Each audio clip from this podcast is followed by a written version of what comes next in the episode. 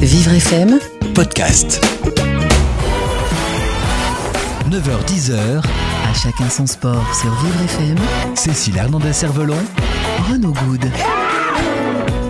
Bienvenue à tous à chacun son sport pour la dernière à Rio au cœur des Jeux paralympiques qui se termine demain soir. Euh, une, actualité riche avec euh, Patrick Montel, le présentateur de France Télévisions qui nous parlera un petit peu de la présence des médias francophones. Vincent Lockman qui est allé au cœur d'une favela euh, avec le- les athlètes français. Et puis nous allons parler également des, du partenariat avec les athlètes de haut niveau. Voilà, on se retrouve tout de suite. À chacun son sport avec la fondation FDJ. On se retrouve donc dans À chacun son sport en direct de Rio avec à mes côtés Patrick Montel. Salut. Patrick Montel, euh, présentateur et journaliste sur euh, France Télévisions qui couvre euh, l'événement avec plus de 100 heures de direct, on en reparlera. Et puis à mes côtés également Eric Chorin de RFI. Bonjour Eric. Bonjour. C'est la première fois qu'RFI couvre euh, du moins en intégralité euh, cet événement. Je vais tout de suite me retourner vers euh, Patrick Montel. Déjà merci d'être resté éveillé parce qu'il est 4 heures du matin à, à Rio. euh, donc euh, Ouais, je, je suis un peu, euh, un peu fatigué. là. voilà, il y a les petits cafés qui vont arriver. Patrick Montel, déjà, euh, êtes-vous satisfait des audiences euh, qui, euh, que vous avez pu avoir?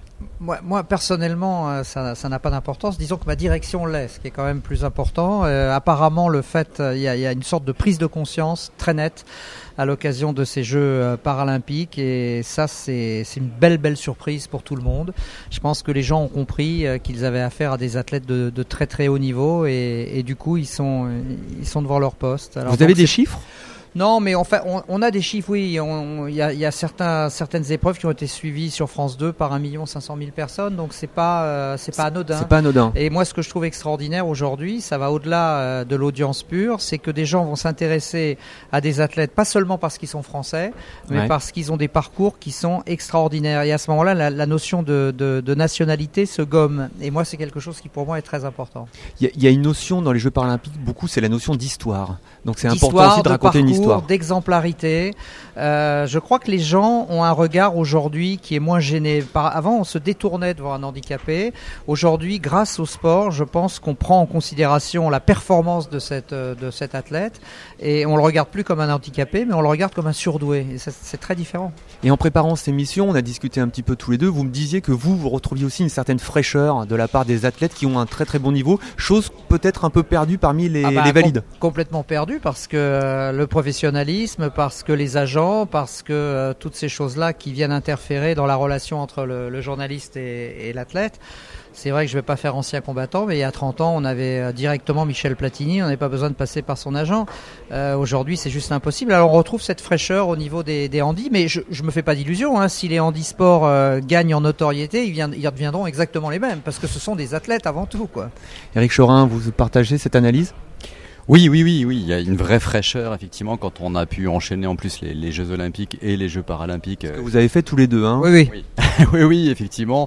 Euh, Il y, a- il y a une vraie fraîcheur qu'on retrouve, même si on a les mêmes sensations qu'on peut éprouver lors, lors des Jeux Olympiques, c'est-à-dire euh, de voir des athlètes euh, qui réalisent des performances de haut niveau, euh, des athlètes qui sont déçus, voire en colère euh, contre eux-mêmes euh, après une compétition. C'était le cas euh, de Nanto Keita, euh, par exemple, qui ne digère voilà, qui ne digérait pas euh, ça, de pas avoir eu euh, la médaille, peu importe le temps, comme elle l'expliquait, euh, des, athlètes heureux comme Sandrine Martinet après son sacre judo qu'elle attendait depuis très très longtemps, elle aussi en, malvoyant, et, euh, donc il y a, la même dimension sportive, mais il y a effectivement une fraîcheur supplémentaire et, des parcours de vie assez extraordinaires. Nous qui suivons beaucoup aussi les athlètes africains, on a des, parcours assez exemplaires, des, handicaps qui peuvent être nés aussi de, la guerre civile ou, ou de la poliomyélite et des gens qui se racontent, qui ont des choses à, à nous apporter en, plus euh, de, la simple performance qu'ils sont venus chercher, mais ils sont là aussi quand même euh, pour être considérés comme des athlètes. Alors, pour revenir aux athlètes africains dont vous parliez, donc RFI, on le sait, est très écouté euh, en Afrique. Pourtant, l'Afrique, on va dire francophone, a assez peu de présents et donc de surcroît assez peu de médailles. Comment on arrive à trouver l'équilibre entre parler du paralympisme pour finalement des pays qui envoient assez peu de sportifs paralympiques et qui n'ont pas forcément les moyens de le faire? Bah, c'est difficile de trouver l'équilibre. euh, En effet, c'est difficile de trouver des, athlètes déjà ouest-africains ou centrafricains francophones, euh, un Camerounais, euh, deux Sénégalais. C'est à peu près le cas pour tous les pays d'Afrique de l'Ouest et d'Afrique centrale. La Côte d'Ivoire, il y en a cinq. Déjà, il faut donc les, trouver. Ça n'est pas simple, mais ils sont très peu à avoir réalisé les, minima.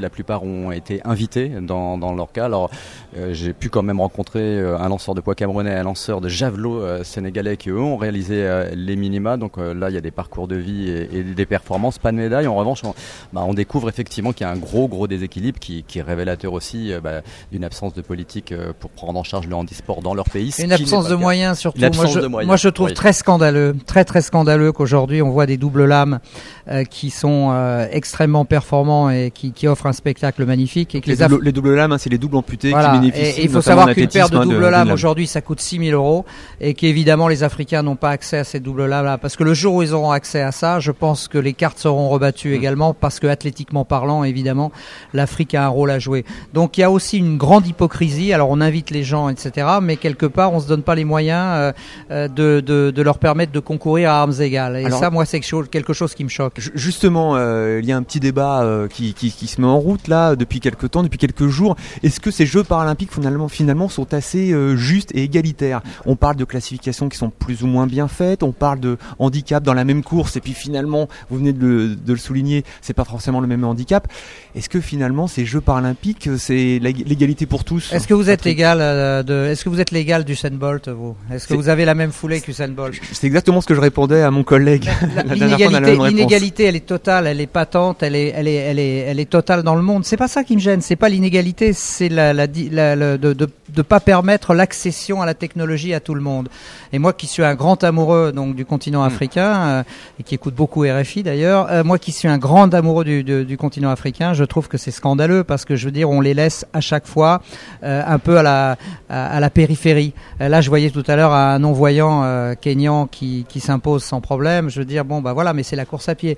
Mais s'il est dans un fauteuil ou s'il a des prothèses, c'est, pas la même chose. Alors voilà, il y a des pays africains, vous allez peut-être me le confirmer, Eric Chorin, qui eux ont clairement décidé de ne pas du tout participer à certains sports et certaines épreuves pour se concentrer. On a vu la Tunisie euh, sur le demi-fond en athlétisme, on voit beaucoup les Égyptiens euh, en, haltérophilie, pardon. Donc il y a aussi ce, choix sportif très clair hein, qui, est exprimé en fonction de ses moyens et aussi de, de ses disponibilités en tant que ressources humaines. Eric Chorin. Ah, C'est quelque chose que j'ai découvert un peu ici, puisque nous on participe vraiment euh, concrètement RFI sur place euh, à nos premiers Jeux paralympiques. Il y a 4 ans à Londres, euh, j'étais au téléphone euh, avec Charles Rosoy ou avec euh, Gérard Masson. C'est un vrai progrès. Il y a un vrai progrès. Nous sommes deux, un pour le site internet, un pour euh, la radio, avec des sujets tous les jours, des portraits et une couverture de l'actualité. Et euh, bah, ce que j'ai découvert effectivement, c'est que la Tunisie avait mis l'accent uniquement sur l'athlétisme avec ses lanceurs, mais aussi avec un très très bon sprinter, Walid. Kitila, qui est, qui est très très performant. Euh, au pays là-bas en Tunisie, euh, ça fait beaucoup de bruit parce que évidemment leurs résultats sont bien meilleurs que ceux qu'ils ont obtenus aux Jeux Olympiques. Euh, ils ont du mal à s'en remettre, tout comme en Algérie qui, est revenu avec un zéro pointé, ce qui était, euh, bah, ça s'était pas arrivé depuis longtemps. Donc il y, a, effectivement une politique spécifique, mais le, lanceur de poids camerounais que nous avons rencontré, Christian Gobet, nous, expliquait aussi que lui, effectivement, il, estimait qu'il manquait encore énormément de choses au niveau de la détection et évidemment énormément de moyens pour pouvoir travailler derrière et qu'il fallait sans doute effectivement essayer de mettre l'accent sur des sports qui nécessitaient dans un premier temps moins de moyens. Parce que là en Afrique on a l'habitude hein, quand même euh, bah, de se dire que les moyens on les aura pas, euh, donc il faut essayer d'être assez rationnel. Et moi, je garderai en, symbole absolu le saut en hauteur masculin, où on a vu un athlète américain appareillé qui a été battu à la régulière par deux athlètes euh, indiens qui avaient une jambe raide et qui manifestement n'avaient pas le même, à- le même accès à la technologie. Donc je dis qu'il y a toujours des miracles et tant que, tant que ça sera possible, je pense que le sport a encore pas mal de choses à, à faire passer. ouais. Patrick, on a des auditeurs qui, qui se demandent est-ce que quand on commente l'athlétisme depuis très longtemps comme vous, c'est différent de commenter un 100 mètres valide, un 100 mètres euh, au Paralympique? Mais il n'y a strictement aucune différence parce qu'il y a une émotion qui est totale, qui passe. Moi, j'ai autant de plaisir à commenter Usain Bolt euh, qu'à commenter euh, Johnny Peacock. Il n'y a vraiment euh, strictement aucune différence. Et je dirais même heureusement, heureusement, je veux dire. Johnny Peacock, hein, qui est le champion paralympique euh, Du du 100 100 mètres. euh, Mais là, je pourrais parler de. Jason Smith aussi. Enfin, je veux dire, oui, oui. pour moi, ce sont tous des références. Et voilà, il y a, je me sens tellement handicapé vis-à-vis d'eux que j'ai juste envie de restituer l'émotion qui m'envahit à ce moment-là. Mis à part l'athlétisme que vous commentez, est-ce qu'il y a d'autres sports euh, qui vous ont marqué ou d'autres personnalités de ces jeux euh, durant ces- cette dizaine? Oui, bien sûr. Moi, il y a, vraiment tous les sports. Enfin bon, j'ai pas vu tous les sports, mais tous ceux que j'ai vus m'ont, tiré de, de grandes émotions. Je pense particulièrement au rugby fauteuil, au basket fauteuil, euh, à tous ces sports où il y a un engagement collectif, il y a une solidarité, il y a une, bienveillance les uns vis-à-vis des autres. Moi, je suis beaucoup plus collectif sur le truc et je trouve que tous ces sports-là sont extraordinaires. Je parle pas du hockey luge qui lui euh, appartient au sport d'hiver et qui est un spectacle à lui tout seul. Moi, ce que je voudrais simplement, c'est qu'il y ait une prise de responsabilité de la part des gens qui organisent ces épreuves et qu'ils mettent euh, les meilleures conditions pour que les athlètes soient visibles. Je prends un exemple en athlétisme parce que ça, je supporte plus euh, des sessions où il y a plus de cérémonies protocolaires que d'épreuves. C'est se foutre de la gueule des athlètes, c'est leur manquer de respect. Et je trouve que ça, il y a une prise en, il y a une prise en compte qui est absolument indispensable parce qu'on parle de médiatisation. Quand vous voulez parler de médiatisation, quand vous avez 40 minutes qui déboulent euh, et qui balancent des fleurs et des mascottes. ça veut, dire trop de bon. caté- ça veut dire trop de catégories ou Ça veut euh, dire, une ça veut dire organisation un manque de respect total de l'athlète. Aujourd'hui, euh, en athlétisme, euh, la remise des médailles dans les grands championnats se fait hors du stade. Euh, C'est-à-dire qu'on n'interrompt pas un concours de 100 en longueur pour montrer deux officiels qui, se, qui, qui, qui font les beaux à la télévision. Donc aujourd'hui, c'est ça le problème. Moi, je dis qu'aujourd'hui, l'IPC, en l'occurrence, doit, doit faire un peu son son mea culpa et faire en sorte de, de rendre hommage aux athlètes comme nous on leur rend hommage en leur consacrant 100 heures de direct. Éric Chorin. Ah ouais, je sais pas. non, non, non, je suis un peu pris au dépourvu parce que j'ai découvert aussi malgré tout que c'est pas facile non plus à organiser si on met les cérémonies protocolaires que quand il y a 200 mètres aux Jeux Olympiques comme femmes, il y en a 30 ici en, Paralympique, il y a un nombre de catégories énorme euh, en athlétisme, alors pas facile à organiser donc effectivement c'est un paramètre qu'il faut prendre en compte euh, énormément. C'est vrai que j'assistais à la longueur hier avec Arnaud Assoumani euh, donc qui a terminé avec la médaille de bronze et qui était obligé d'attendre pratiquement pour sauter bah, que les cérémonies protocolaires s'arrêtent pour pouvoir le faire parce que c'est difficile de concilier les deux quand on recherche la concentration, le soutien du public. C'est pas euh, tellement ça, c'est que c'est interdit surtout. Il a pas le droit de sauter pendant l'hymne, le le mec. Bah ouais. Oui, du coup, c'était une rythmique un peu bizarre et, et ça désorganise un peu, un peu le programme, même si ça n'empêche pas le, le- le soutien du public euh, derrière, parce que vraiment une des particularités qu'on a pu euh, remarquer, je pense Patrick aussi, on a, on a craint euh, largement qu'il y ait personne dans les stades euh, parce que c'était pas toujours plein évidemment pendant les Jeux Olympiques, mais euh, On parle de plus de 2 200 000 euh, billets vendus hein, au final. Bon après je sais pas ça si c'est vrai ou pas. Ce que je sais en revanche c'est que lor- lorsque le public était là, pas tous les jours, mais lorsqu'il était là,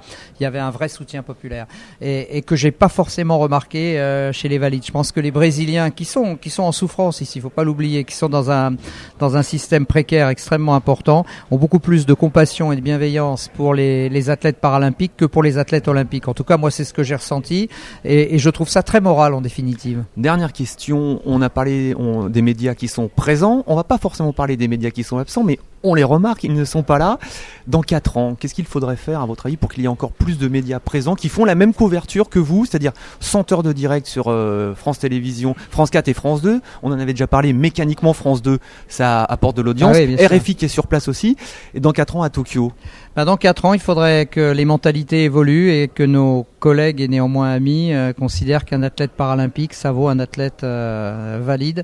Le jour où Marie-Amélie, bon, malheureusement elle va arrêter, mais où ce- la, la- la- la future Marie-Amélie fera la une de l'équipe, euh, pleine page, on aura gagné. Mais ce jour-là, c'est c'est pas pour demain. hein. Éric Chorin, la conclusion? Bah oui, Marie-Amélie Le Fur qui a eu droit à deux bandeaux en, en bas de page hein, de, de l'équipe, tout comme euh, Sandrine Martinez, c'est tout ce qu'on a eu hein, pour euh, les, les athlètes. paralympiques. ça, non? C'est déjà ça. Non, faut pas- mais- non, non, non, mais non, c'est non, faut pas se contenter de ça, C'est pas suffisant. Alors c'est vrai que le décalage horaire n'arrange pas les choses, mais ils y arrivaient pour les Jeux Olympiques, donc ils peuvent y arriver aussi pour les, les Non, il Jeux est gentil, il est gentil, ça n'a rien à voir avec Il le peut- décalage. Ils peuvent y arriver aussi. Et effectivement, dans ce qu'il pourrait se dire, c'est que euh, il faut être plus présent, euh, pas seulement se contenter de, des correspondants locaux comme l'ont fait la plupart euh, des autres radios nationales, puisque nous on est une radio internationale, mais on a moins de moyens que les nationales, euh, et même euh, un certain nombre de journaux, même s'ils font très bien leur travail, et, et qu'on puisse se dire que ben voilà, ceux qui étaient là aux Jeux Olympiques, même si les équipes sont réduites, et ben euh, ils doivent être là aussi aux, aux Jeux Paralympiques. Merci à tous les deux, Patrick Montel et Eric Chorin. On se retrouve tout de suite après la pause. Jusqu'à 10h À chacun son sport. sur Vivre FM. On se retrouve pour à chacun son sport avec Vincent Lockman qui nous a rejoint. Bonjour, Bonjour Vincent. Renaud. Vous avez raté le début de l'émission, c'est pas bien. Oui, je dormais un peu. Vous avez vu l'heure qu'il est? Il est très tôt, en effet. On va parler argent maintenant. Après avoir parlé médias, on va parler argent parce que Vincent, euh, vous avez rencontré des athlètes. Oui, c'est-à-dire qu'il y a une question qui se pose quand même, c'est que euh, on nous a dit 40, euh, on, on devait avoir, je ne sais plus combien de médailles. Bon, on on n'atteint pas l'objectif qu'on s'était fixé. Alors, on est samedi matin, La journée n'est pas joué, finie. Peut-être qu'on atteindra ce soir l'objectif. D'accord. Il y a un truc que moi j'ai remarqué, c'est si on regarde le nombre de médailles. euh, Les Chinois, ils font que de l'or, un peu d'argent et à peine de bronze. Et nous, on fait beaucoup de bronze. Et beaucoup de quatrième place. Et beaucoup de quatrième place. Alors la quatrième place, c'est un drame. C'est chaque quatrième place, c'est une drame, un drame pour chacun des, des athlètes parce que c'est vraiment horrible. Et on a l'impression, avec ces médailles de bronze et avec ces médailles en chocolat, je crois que c'est comme ça qu'on dit, C'est comme ça qu'on dit. euh, on a l'impression qu'il y a plein d'athlètes, ils y sont presque au niveau. Il manque pas grand-chose. Et, et on écoutait l'autre jour Riyad Salem, euh, le, le joueur de, rug- de- rugby en fauteuil. il disait, euh, mais nous, euh, on est à Rio, et c'est quasiment notre première expérience de l'année de rencontre internationale. Euh, euh, on n'a pas le temps, on n'a pas l'occasion dans l'année, on n'a pas les moyens dans l'année d'avoir de ces grandes rencontres internationales, de se mesurer avec des équipes de niveau élevé. Et du coup, ces expériences-là qui devraient construire un niveau paralympique, qui devraient permettre de préparer les Jeux, et ben nous, cette expérience-là, au lieu de la faire en allemand, on l'a fait aux Jeux. Et du coup, euh, ils se sont vraiment violemment ramassés, nos rugbymen. Trois matchs, trois défaites. Ils joueront la septième place. Donc, euh, c'est-à-dire qu'ils vont essayer de ne pas être derniers. C'est un petit peu ça. C'est un peu dramatique quand même. Donc on se dit, mais est-ce que c'est pas, euh, est-ce qu'il manque pas un peu d'argent? Parce que on le dit, on le répète, ça fait, moi j'ai l'impression qu'on dit ça depuis euh, depuis que Vivre Féminé, c'est-à-dire avec les Jeux d'Athènes, on dit le niveau monte, le niveau monte, le niveau monte. Et puis les Français sont comme des vaches qui regardent passer le train. On dit le niveau monte, le niveau monte. Et puis nous, on, a on a quelquefois l'impression qu'on n'a pas forcément ce niveau-là. Alors les Anglais, pays comparables, sont deuxièmes Ils n'ont pas la même façon de considérer le sport et le, et le Alors on nous dit aussi, ça, Vincent. oui, ils sont bon, mais les Allemands, ils- pays comparable à nous, ils sont devant nous aussi. Ce soir, je crois que la Tunisie est devant nous.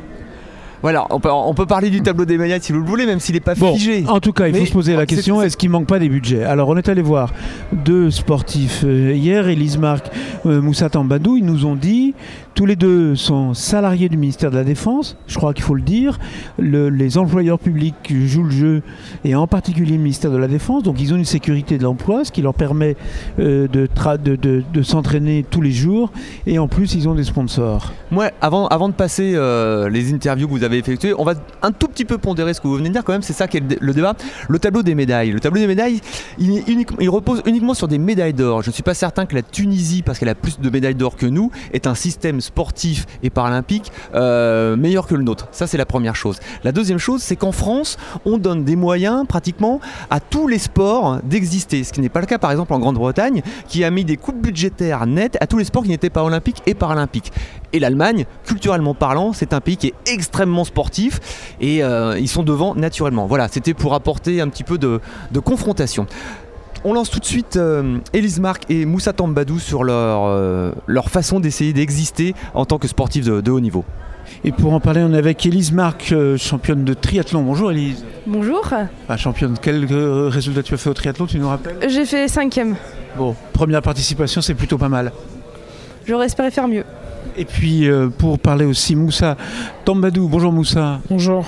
Euh, athlète, euh, qu'est-ce que tu as fait comme score, on peut le, redire? Euh, j'ai fait 5,50 hier, mais j'ai fait une sixième avec une petite. J'ai une blessure aussi au tendon, alors c'est un peu ça aussi qui fait que j'ai pas bien parfait. mais- Première participation aux Jeux paralympiques? Oui, exactement. Pour tous les deux, c'est une première participation aux Jeux.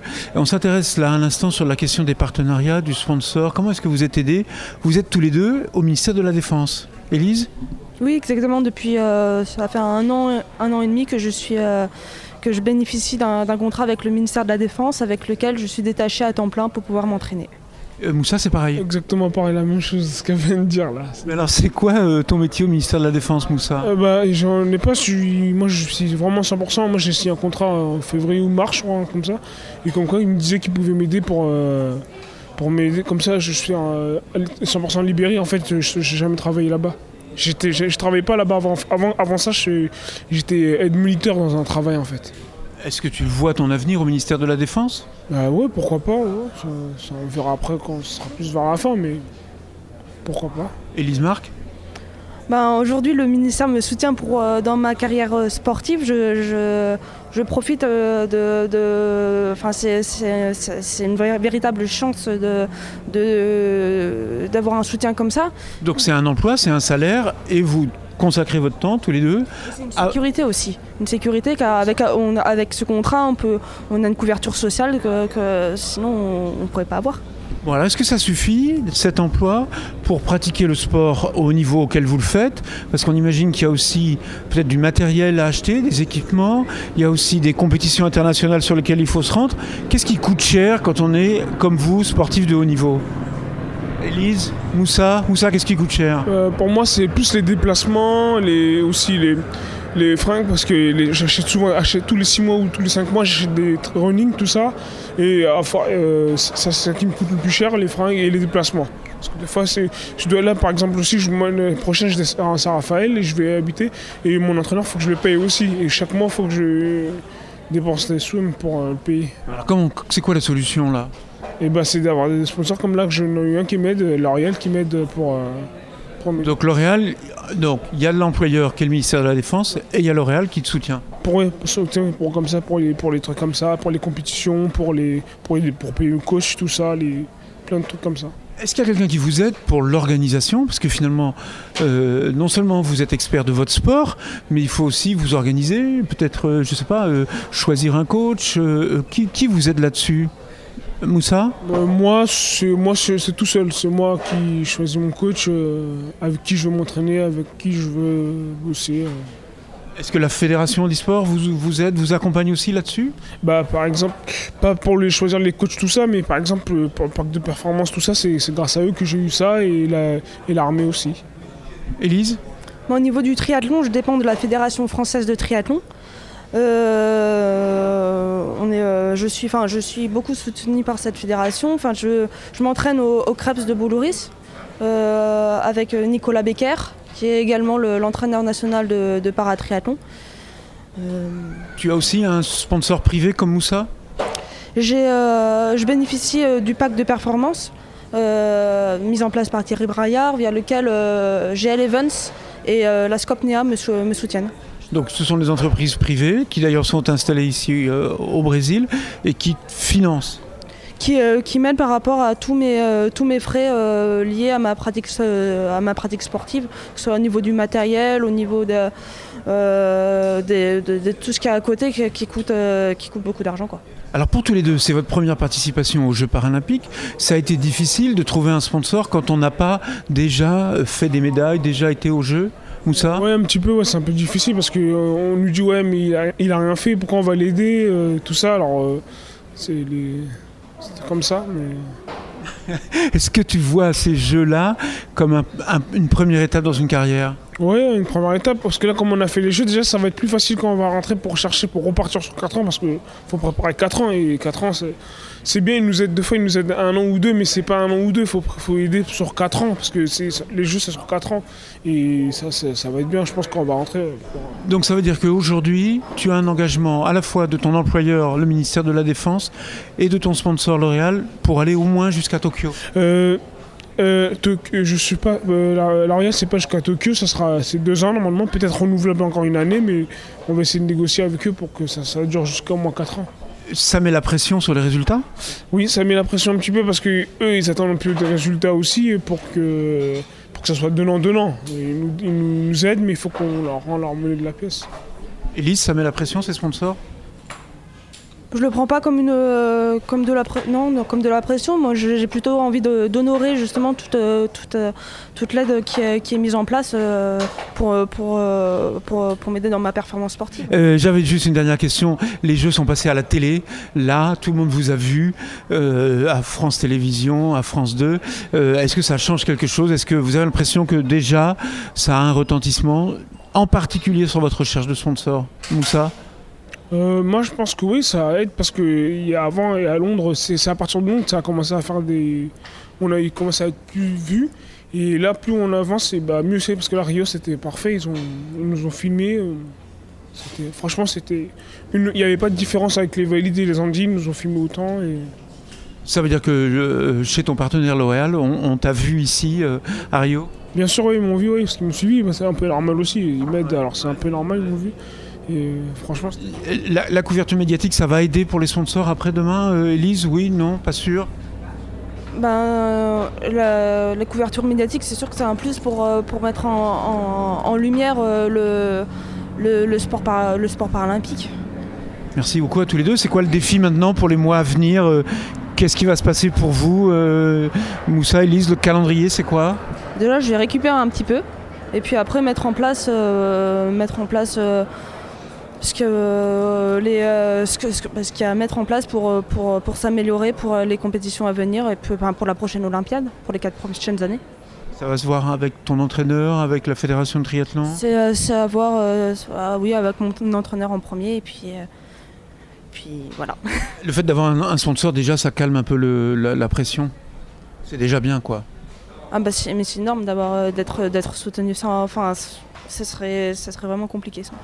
Moussa, prochaine échéance, la suite, c'est quoi ben, bon, pour l'instant, c'est les vacances là, parce que je suis, comme j'ai une tendinite, tout ça, faut que je me soigne. Là, je me repose au moins trois mois et je sais de me soigner. Après, on reprend tout doucement, euh, reprendre le circuit. Merci beaucoup à tous les deux. Rien. Merci à vous. C'était Élise Marc et Moussa Tambadou. On va se retrouver après la pause pour euh, un témoignage d'un photographe du CPSF qui va nous expliquer euh, ce qu'il euh, ce qu'il perçoit à travers ses photos. On va aller du côté des favelas de Rocinha. Vincent, vous êtes allé euh, voir euh, une favela donc juste à côté, enfin dans la ville de Rio. Et puis Valentin Maillot, Vincent Lockman et moi-même, nous vous donnerons notre image de, de ces 10 jours. Vous écoutez À chacun son sport. sur Vivre FM Cécile Hernandez-Cervelon, Renaud Good. On se retrouve dans À chacun son sport en direct de Rio. Euh, ça se termine doucement, gentiment, mais on n'a pas envie de un peu revenir. hein. nostalgie déjà. On a un peu de nostalgie déjà. Pays euh, très touchant, ville très touchante, peuple euh, chaleureux. On vous donnera à la fin de cette émission, Valentin Maillot, Vincent Lockman et moi-même, nos impressions. Mais tout de suite, on va écouter un témoignage d'un photographe, Vincent.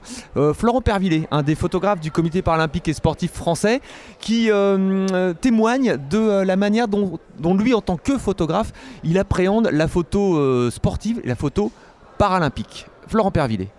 Florent, le rapport que vous avez à l'image forcément est très fort puisque on vous demande de prendre euh, des instantanés assez forts finalement.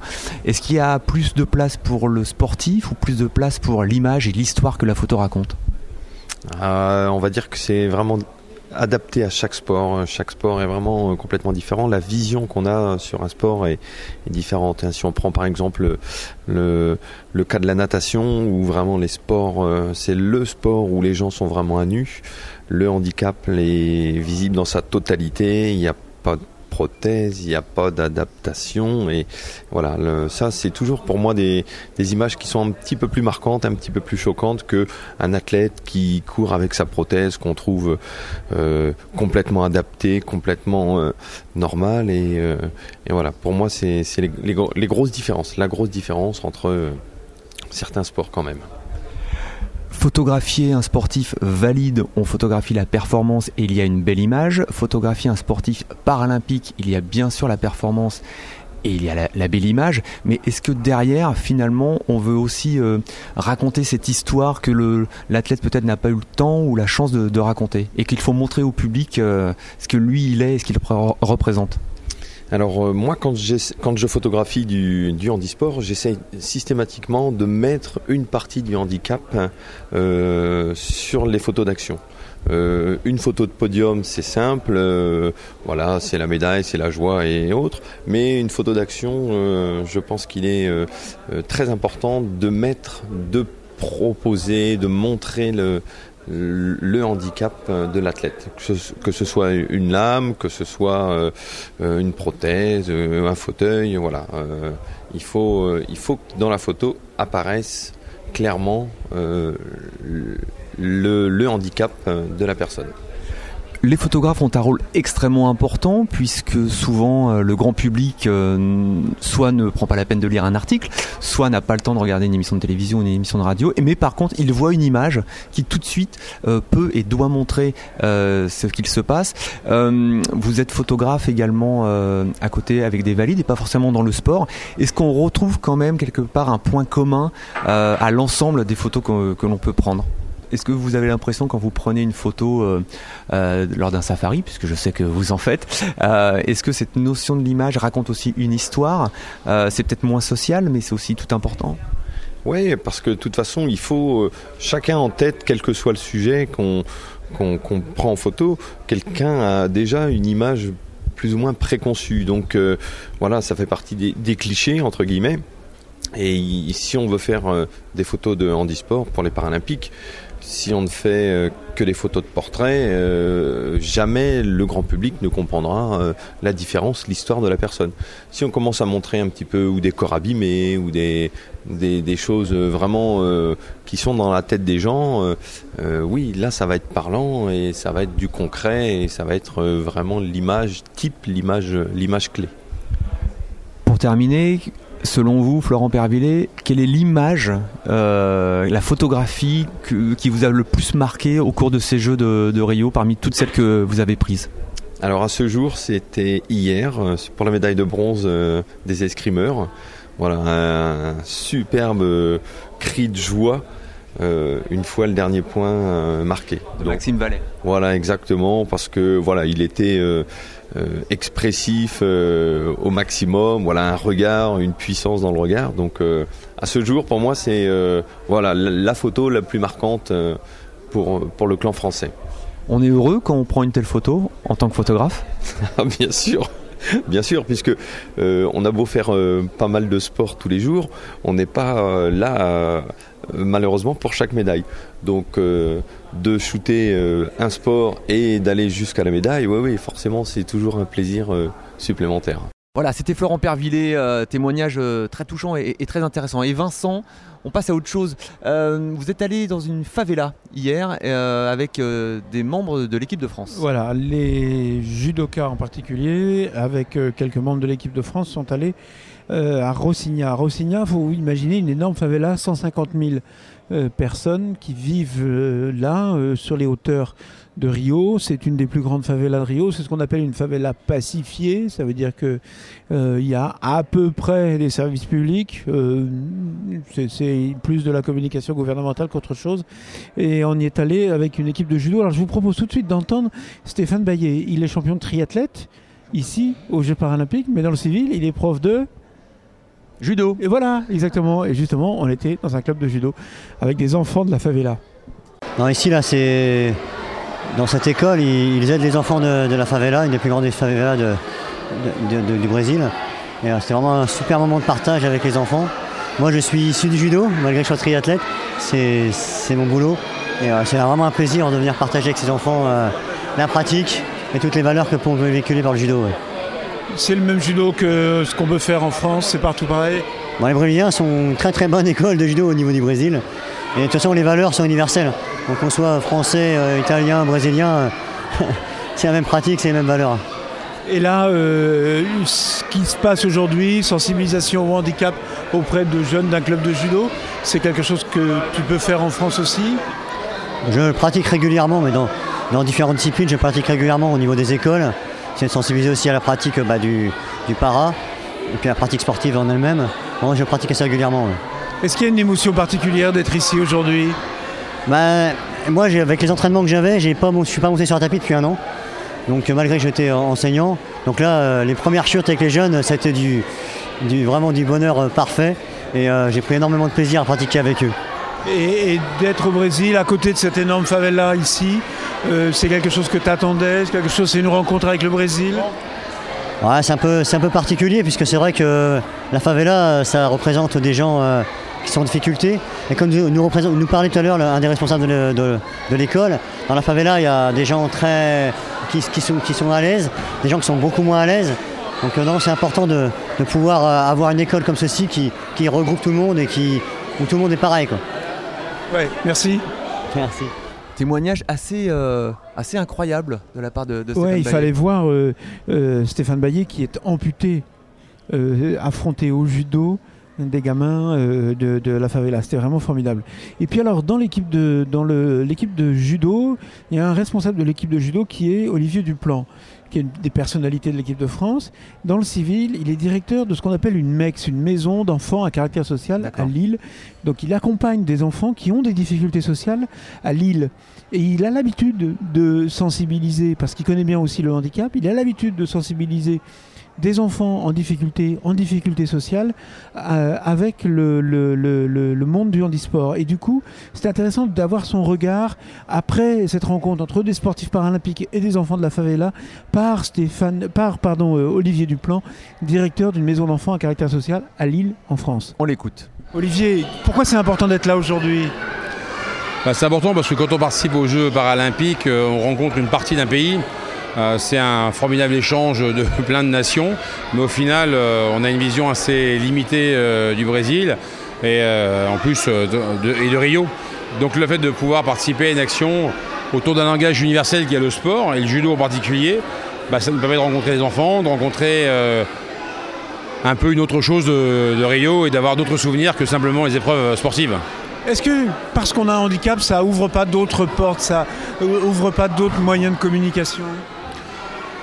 Je pense simplement que le handicap fait qu'il y a une autre relation aux champions. Euh, les enfants peut-être ont un peu moins euh, d'appréhension euh, et puis que la question du handicap elle est aussi importante que la question du champion finalement et qu'il y a beaucoup d'interrogations chez les enfants de, connaître ces, sportifs de haut niveau qui gagnent des médailles et qui sont amputés, qui sont déficients sensoriels, euh, qui ont une paralysie quelconque, que c'est un- une source d'interrogation et comme les enfants sont curieux, bah, c'est une belle source de rencontre. Tu travailles par ailleurs en direction d'enfants en difficulté euh, en France.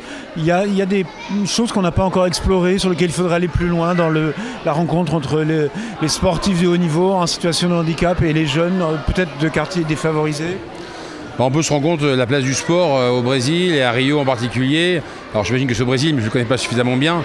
Mais on voit comme le sport, c'est pas simplement un loisir occupationnel, c'est un lieu d'éducation, c'est un lieu de rencontre, de culture, c'est un lieu de scolarité. Euh, et qu'à travers les compétences et l'app- l'appétence des enfants pour le sport, et ça c'est vrai en France, bah, il y a une vraie possibilité euh, de, construire un parcours de vie. Alors ici on est dans un lieu où il y a eu plusieurs champions, euh, dont Raphaël Silva qui a gagné les Jeux Olympiques est issu. Mais moi j'imagine, j'imagine et j'espère qu'en France on peut avoir la même démarche, c'est-à-dire que le sport n'est pas simplement une activité occupationnelle, mais c'est une vraie activité de découverte qui permettent de montrer aux personnes valides et handicapées qu'elles ont des compétences, des capacités, qu'à partir de ces capacités, on peut construire, on peut grandir. Et qu'on ne soit pas simplement autour de la, déficience, mais autour de la compétence. Euh, Aujourd'hui, c'est une rencontre, c'est un- c'est une belle opération. Comment faire pour que ça se prolonge? Est-ce qu'on peut prolonger des échanges entre des pays, cultures différentes autour du sport? Oui, parce que même si on a des cultures, des histoires différentes, on a aussi euh, des langues communes. Et le sport est une langue commune. Voilà, quelques... Les jeux, évidemment, sont un objet euh, fabuleux par rapport à ça, mais c'est aussi un moment où nous, euh, c'est clair qu'avec euh, cette école-là, le judo restera en contact, restera en lien, et qu'on va certainement amener à se retrouver, alors peut-être pas physiquement, mais dans des actions euh, communes. Toi, concrètement, tu vois ça comment par exemple Bah moi concrètement, euh, c'est de savoir de, de quelle manière on peut inviter euh, de jeunes Brésiliens en France, les héberger, euh, leur faire faire du judo, rencontrer peut-être d'autres enfants aussi, et puis éventuellement revenir nous au Brésil pour faire cette, ces, ces- ces échanges, ces découvertes. hein. Il y- a une phrase, je comprends pas bien, je comprends juste le dernier mot. C'est écrit Sonio, je crois que ça veut dire rêve. Vous vendez du rêve aujourd'hui à ces enfants? Non, c'est eux qui nous en vendent. C'est eux qui nous en vendent. De dire qu'on est issu d'une favela euh, avec des quartiers aussi, difficiles et qu'on peut s'en sortir et qu'on peut devenir euh, des personnes debout, bah, c'est eux qui me vendent du rêve. Merci Olivier. Tu peux me redire où est-ce que tu bosses? Qu'est-ce que tu fais exactement? Moi, je travaille à Apprenti d'Auteuil, qui est une fondation euh, caritative qui suit euh, 20 000 enfants, voilà, de, de 3 mois à 21 ans, et avec qui on monte des actions internationales assez régulièrement. Voilà, une 30, dans une 30 à 40 actions par an à destination d'associations euh, qui, qui ont des projets locaux. Tu es où? Alors, moi, je suis à Lille en ce moment. À Voilà, Lille à Lille, ouais. Voilà, on, euh, on arrive euh, au terme de cette émission, Vincent. Je sais que vous êtes déjà un petit peu nostalgique de quitter euh, Rio. Euh, vous allez nous donner quelle est l'image que vous garderez de ces Jeux paralympiques? Eh bien, justement, l'image que j'ai envie de retenir, c'est celle de cette rencontre hier dans cette favela, de ces enfants qui étaient tous plus beaux les uns que les autres, euh, en train de faire du judo avec euh, des champions français. C'était formidable parce que j'avais l'impression un peu, il y a euh, un petit peu un effet que j'appellerais l'effet Paris-Dakar dans ces Jeux paralympiques, c'est-à-dire que il y a toute cette fête ici à Barra, dans ce quartier complètement à part, complètement nouveau et qui a l'air complètement décalé par rapport à ce que vivent les Brésiliens à 2 km d'ici ou même à 500 mètres si on va vers l'intérieur. regardez la une des journaux brésiliens hier soir. Il y a eu un drame au Brésil, il y a un comédien de telenovelas qui est mort, qui s'est noyé. Il est à la une de tous les journaux. Et puis il y a à nouveau les aventures de Flamengo contre Fluminense et les clubs de foot de Rio. Et il y a à la une de Globo et seulement de Globo un tout petit entrefilet sur les Jeux paralympiques. Alors il ne faut pas se tromper, nous on a la chance de vivre là d'être dans cette émotion depuis dix jours, mais peut-être que les Brésiliens, ils regardent ces Jeux paralympiques un peu comme les Maliens autrefois regardaient passer le Paris-Dakar, c'est-à-dire cette espèce d'énorme truc là, euh, avec énormément de moyens, qui, qui se passe chez eux mais peut-être qu'ils ont le sentiment de ne pas être complètement concernés. Et j'étais content de voir hier les projets de quelqu'un comme Olivier Duplan et de se dire que il y a peut-être quelque chose qui va se construire sur le long terme d'une relation entre ici des Brésiliens et euh, en France des Français. Alors certes, c'est le plus gros événement sur le handicap au Brésil depuis l'histoire du Brésil. Certes, c'est une façon de mobiliser les Brésiliens autour de ça, mais attention que ces Jeux paralympiques n'excluent pas la moitié de la planète. Valentin Mailleux, votre image de, ces, de cette dizaine paralympique Bon, moi je vais surtout parler de, sport hein, et euh, je vais parler de la première médaille d'or française, celle qu'on a décrochée euh, le premier jour des Jeux paralympiques. C'est Sandrine Martinet qui avait ouvert le compteur euh, pour l'équipe de France et moi il y a eu beaucoup d'émotions. J'étais à la reine du judo à ce moment-là, j'ai eu beaucoup d'émotions, presque les larmes aux yeux, puisque, puisque j'étais déjà à Londres il y a 4 ans quand Sandrine, qui devait décrocher cette médaille d'or, elle lui tendait les bras. Quand Sandrine se, se casse la malléole en demi-finale, elle a été dévastée, on l'a vu en larmes. Moi je l'avais interviewé en larmes juste après, euh, juste après sa demi-finale. Je l'ai interviewé en larmes juste après sa finale et sa médaille d'or euh, le premier jour donc, de ces Jeux paralympiques et euh, j'ai eu une émotion incroyable en découvrant Sandrine enfin avec sa médaille d'or. Renaud, vous nous donnez votre image à vous. Eh bien, moi, je vais être l'homme de la synthèse dans cette émission entre le sport et le social, puisque moi, mon image, euh, l'image que je garderai de cette dizaine, c'est ce peuple brésilien, ce sont ces spectateurs brésiliens qui remplissent cette salle de boccia, la boccia, euh, cette sorte de pétanque pour les handicapés très lourds en fauteuil électrique. Ce match Brésil-Hong Kong, un samedi matin, la salle comble des drapeaux brésiliens partout, des maillots brésiliens partout, et cette ferveur cette sportivité, qu'on le veuille ou non, c'est un public chaud, un public chauvin, un public partisan, mais qui sait également respecter l'adversaire. Alors c'est vrai, tous les gradins, tous les jours n'étaient pas forcément remplis, mais il y avait toujours du monde dans toutes les salles. Et puis, mais imaginez un lundi matin, euh, les gens ils travaillent, ils viennent pas forcément voir. Euh, pardon, une rencontre de boccia ou de football à 7. Par contre, le week-end, c'était blindé partout. Moi, j'ai aimé ces gens, des gens euh, chaleureux, toujours souriants, toujours polis. Ils ont fait le maximum pour être prêts. Très sincèrement, ces Jeux paralympiques, je trouve, c'est une immense réussite. Euh, On serait ravis de les accueillir à Paris en 2024. C'est ce qu'on espère. C'est la fin de cette émission. Moi, je remercie euh, Vincent Lockman et Valentin Mailleux euh, de m'avoir assisté sur cette émission. Je les remercie de m'avoir supporté sur toutes les autres chroniques que vous avez pu entendre durant toutes ces dizaines de jours. On va remercier les équipes de Paris également, avec qui on a. vous avoir supporté au réveil aussi. merci. Vincent Lockman, c'est vrai, au réveil, il parle très fort quand il faisait sa chronique chez Benjamin Moreau à 9h30 du matin, heure de Paris. Il était 4h30. Voilà, merci à tous. On se retrouve la semaine prochaine depuis Paris. Allez, bye bye. Et n'oubliez pas, hein, on continue de faire du sport et de sortir de chez soi. Allez, salut à tous. Vivre FM podcast.